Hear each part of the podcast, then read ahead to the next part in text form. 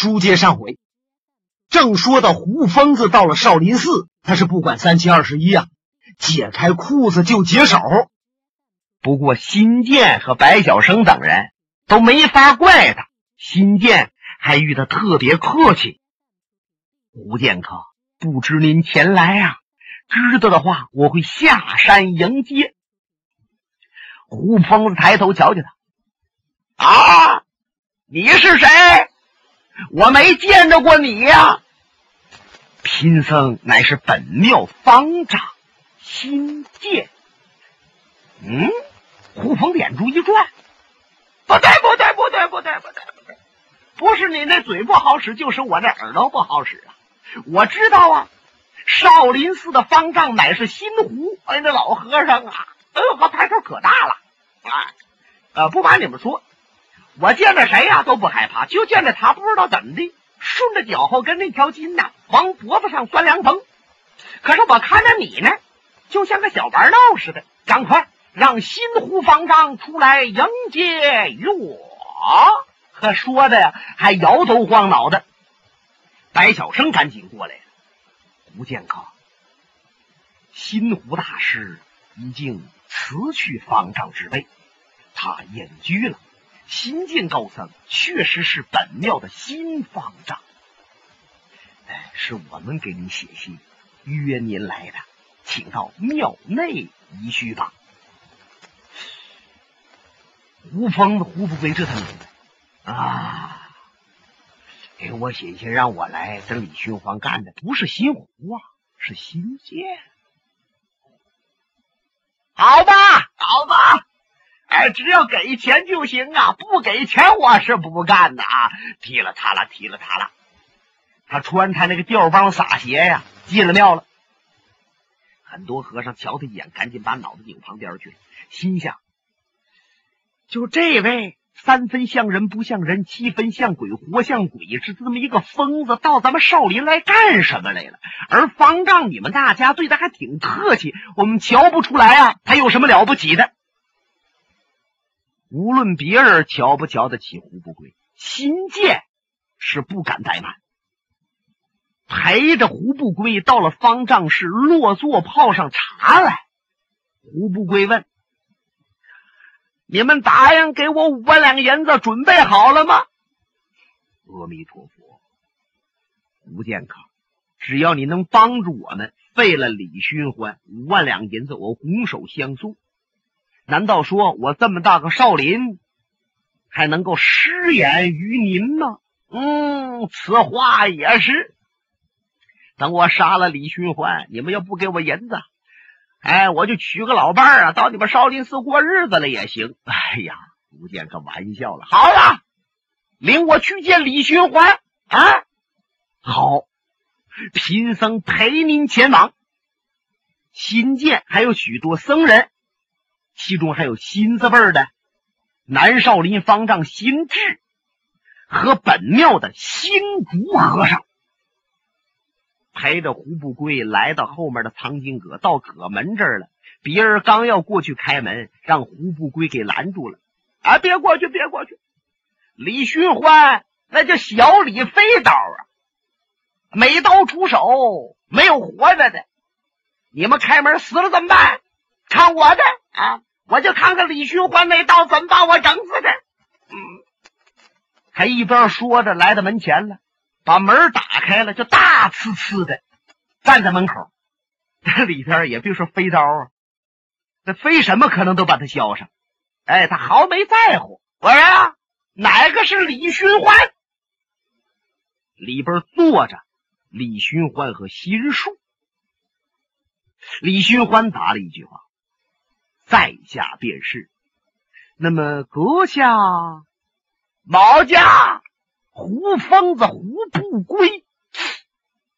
哟，李寻欢本来没什么兴趣，他就琢磨：无论你谁和我争斗，只要单打独斗，你怎么能是我的对手？何况我还假装压着心术高僧。那么这样一来，你们不会把我怎么样？可外边一报是胡不归，李寻欢的心呐就忽悠一下。不知道别人能不知道胡不归吗？这个人呢，那名挺邪性，那是也不知道他高啊，也不知道他低。但是李寻欢认为这个人是神龙见首不见尾的武坛高手，而且据了解呀，胡不归活了这几十年，他杀的人基本上都该杀，没听说哪一位没惹着他，而且那个人还不错，他赶到这就把人给杀了。嗯，他来。李寻欢一边想着呀，冲他点了点头。书中交代，李寻欢病了三天，怎么回事呢？因为李寻欢知道他的授业老恩师谢老举人死了，现在死尸还停在少林寺的后边。李寻欢没有办法出藏经阁，到师傅跟前去磕头。当时他听着噩耗，几乎昏过去。心术和尚又给他点穴。又给他发汗，然后又给他吃进了药。李寻欢这才挺过来。如果要在前两日有人来找李寻欢相斗，李寻欢连起都起不来。现在这才恢复了一些。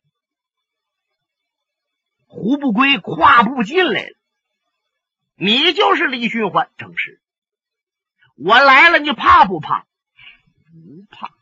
哎呀，好，好，好，这胡疯子。啪啪啪，直拍巴掌，太高兴了！我问过多少人，我说我胡疯子来到你面前，你害怕不？在你之前，十个里边有十个他得说我害怕，唯有你李寻欢不怕。既然这样，我一定和你比个上下高低。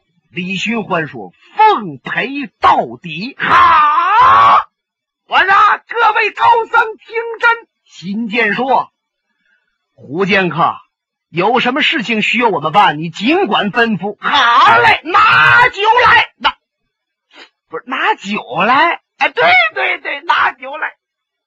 早就听说的小李太花是逛娼嫖妓、饮酒过度，这位是个风流的浪子。今天我别的先不跟你赌，我先和你赌喝酒。把外边那些和尚鼻子都气歪了。胡疯子，你就和他动手比武得了，还赌什么酒啊？新建来的藏经阁门口，胡天罡，我看还是不喝酒的好。如果你要用什么兵刃，我马上派人给你拿来。胡疯子回头看看他，我说：“新建方丈，刚当了方丈，就这么抠抠搜搜的小气，你还想让我杀李寻欢呢？我告诉你，杀人十条路，十有九不知。别人杀呀，或许拿刀杀，拿剑杀；我杀就拿酒杀。你想一想，我不服李寻欢，李寻欢他也不服我，我们俩喝酒一对一碗的。”最后他要喝趴下了，喝死了，我不就生了吗？你就拿酒来吧。你金剑一听，你看他还说的蛮有理的。好，来人，给胡剑客把酒拿来。哎，别别论碗啊，咱们把坛子都搬来。时间不大，小和尚抬了四坛子酒，胡峰在门口，一坛子一坛都接进来了。我说啊，姓李的，你两坛子，我两坛子，咱们俩一对一碗的，你说行不行？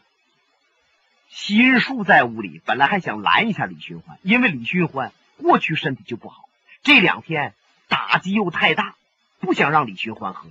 可是李寻欢给他丢了个眼色，然后冲胡疯子一笑：“胡剑客，人生有酒须当醉嘛。”好。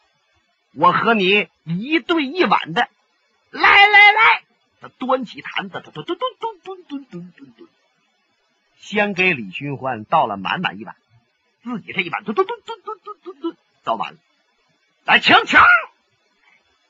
李寻欢把酒接过来了，看了看胡疯子，胡疯子说：“愣什么？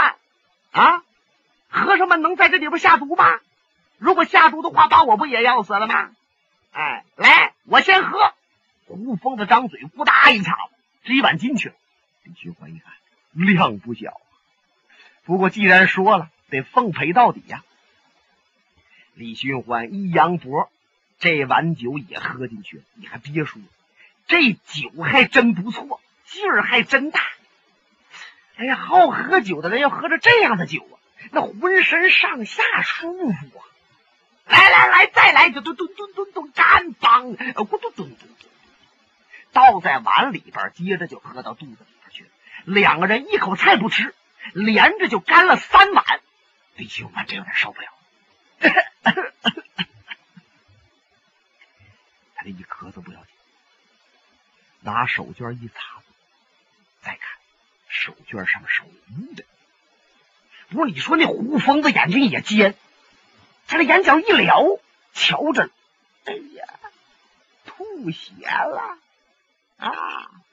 我呀，李寻欢，咱们接着还得干第四碗酒，给李寻欢又倒上。心术在旁边一看，李寻欢都咳嗽到这种程度，还喝什么了？他一个劲儿给李寻欢摆手。意思是，咱们喝酒认输了，行不行？真要动手，咱们不输，不就死不了吗？可是李寻欢长出了一口气，哈哈哈哈！好好酒啊！今天我也算碰着知己了，能一醉方休。把第四碗酒端起来了，可是胡疯子，他抢着。把第四碗酒先喝进去，李寻欢就得跟着喝呀。可是就见胡疯子用手指李寻欢，我告诉你，你别以为你能喝，我胡不归比你还能喝。有一次我掉酒窖里边去了，掌柜的往出捞我，把我也捞出来了，酒窖没酒了。我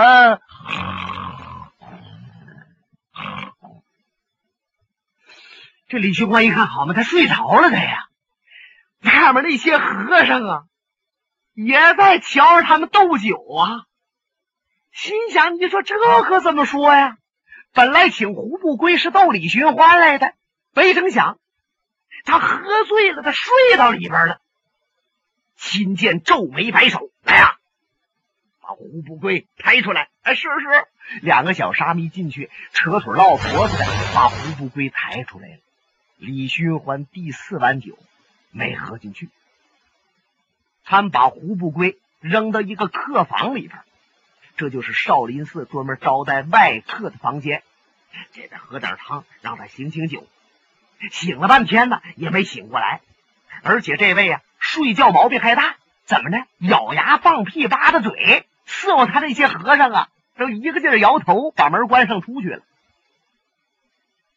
胡不归是早晨来的，晌午的时候，少林寺山门外又来了一伙人。没说吗？李寻欢被困少林寺，事儿是从小到大越来越热闹，少林寺就成了一个两面作战的战场。要说现在来的这一伙人是什么人？就是大名鼎鼎的欢喜女菩萨。那说怎么有人还叫这个名呢？这是他的外号。这个女人呢，家名姓周。在绿林道要提起来欢喜女菩萨，也甭说别人，就是白晓生排兵刃谱的前几名。什么天机老人？上官金湖、李寻欢，瞧着他也得皱眉。可见这个女人手段相当的厉害。那说这个女人现在来干什么来了？杀李寻欢来了。为什么？因为李寻欢把他干儿子杀了。谁是他干儿子呀？就是前文书说过的苗疆的五都童子周易。这五都童子也姓周，欢喜女菩萨呀也姓周，他们俩都一周，相识以后臭味相投，五都童子认他为干娘了。最近他听说五都童子死了，痛哭了一场，领着自己手下十几个心爱的女弟子前来与李寻欢一战。欢喜女菩萨长得特别，说什么特别呢？胖啊！要如果说天下谁是第一肥，那非他而莫属。说胖到什么程度？头提下水不用算，上称一腰还得有四百六，就这么沉，浑身那肉啊腾楞腾楞的，个儿也大，有九尺来高。女人里边像他这样个儿，那就算长窜台了。如果他要和谁动手，就用手指头怼谁一下，那位就好像挨了一棍似的。那么他那几个弟子呢，也是个大，相当胖。不知道他们这个门户练功的特点使得人发胖，还是他专门找弟子找胖的。反正啊，他这几个弟子那个头和那个胖劲儿跟他都差不多。在他领这些人里边，只有一个男人是个小伙，二十多岁不到三十，油头粉面，也不知道那发卷上抹了多少发蜡。那年有没有发蜡他这也不知道。锃明瓦亮啊，香气熏人。穿了一身灰串绸的长衫，肋下带着宝剑。这小伙本来长得很精神，可是就这么一打扮，让人瞧着啊，就有点恶心。哎，你看那小伙，让这欢喜女菩萨紧紧的拉着手。一步都不愿分离。江湖明眼人一看就能瞧出来，这小伙和这欢喜女菩萨有点不正常。嗯，女菩萨到门这儿一报自己的号，立刻有小和尚跑进去了。时间不大，方丈新建，还有新竹和尚，后面跟着白小生，几十号人全都接出来，把山门打开。山门这一开，欢喜女菩萨乐了。哎呀，看来我到这儿，少林寺还没小瞧我，感谢感谢！新建赶紧向前。周女剑客，在下新方丈，我法号上心下剑，知道知道了。老和尚心湖不愿意干了，让给你了。说心里话，真要是那老倔和尚当方丈，你们请我，我还不来呢。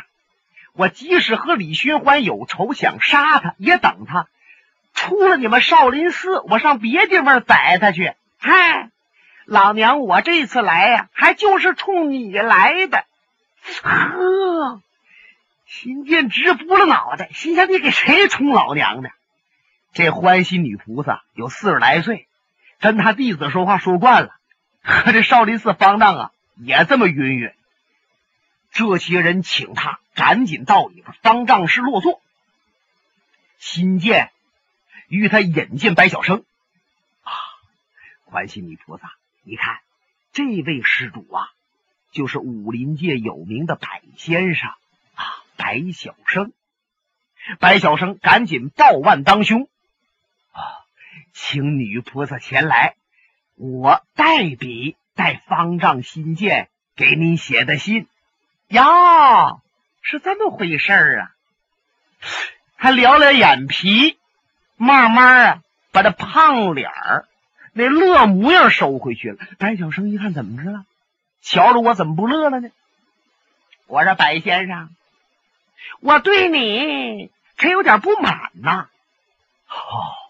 不知道因为什么，大概其你有点重男轻女吧？你怎么排武林兵刃谱，那都是男的呢？一个女的也没有？难道我们女的就不如你们男的吗？你要如果觉着我真不如你们男的，咱可以比划比划。哎呀呀呀！女菩萨，女菩萨，您误会了，我白小生。排武林道这些人的兵刃谱啊，也是开玩笑，闲来无事，没成想传出去了。再者说呢，我和女菩萨初次相见，不太了解，我不知道啊，是把您排在第一好还是第二好？那么索性也就别排了。您说我说的对不对呀？啊？嗯，听你这么一说，我心里边还痛快点好了，等我杀了李寻欢了，他不排第三吗？你就把我排第三，把他抠出去就行了。啊，那是自然，那是自然。他们正在说着，咣当一下子门啊，让人给撞开了。那人还没进来呢，那酒气呼哒就站南墙上了。呃，是我，他就是我。新建看看白晓生，直皱眉呀。谁呀？胡疯子，睡了一上午觉，他醒了。撩帘子，胡疯子一进来，手里边还攥着个酒壶。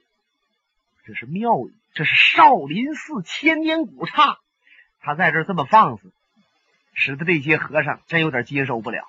反正也就是他，第二个人呐，他早给轰出去了。这胡不归一个趔趄就抢到女仆子跟前来了。哎呀，还认识我不了？你看欢喜女菩萨，自从进了少林寺，就大呲呲的一般瞧不起，言谈话语当中，连新建和白晓生他都不放在心上。可是。一见胡不归，他站起来了。哟，原来是胡剑客呀！我说这么多年不见了，您这风度又改了不少啊！哎呀，能不能不这么夸我？我不是当年那胡不归了，当年的胡不归穿的板正的啊。像个断棍里边钻出来的一样，浑身连个褶都没有。像你这样的小姐围着我屁股直转。现在的胡不归呀，就像个乞丐，也不知道喝多少，都上来。欢喜女菩萨一摆手，请坐吧，咱们一块聊聊。您是不是赶到庙里边也是杀李寻欢的？啊。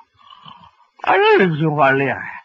我和他比了一下，输了，输了。女菩萨着实一愣。胡剑客和李寻欢比武输了。白晓生把话接过来，他哪儿是输了？如此这般，他和李寻欢喝酒，这李寻欢别的能耐没有啊？醉鬼呀！他喝酒是真有两下子，他愣把胡剑客给灌醉了。胡剑哥，这不才睡醒吗？哈哈哈哈哈哈！原来是这么回事。好，我说胡剑哥，一会儿我把这小子宰了，给你出出气，你看行吗？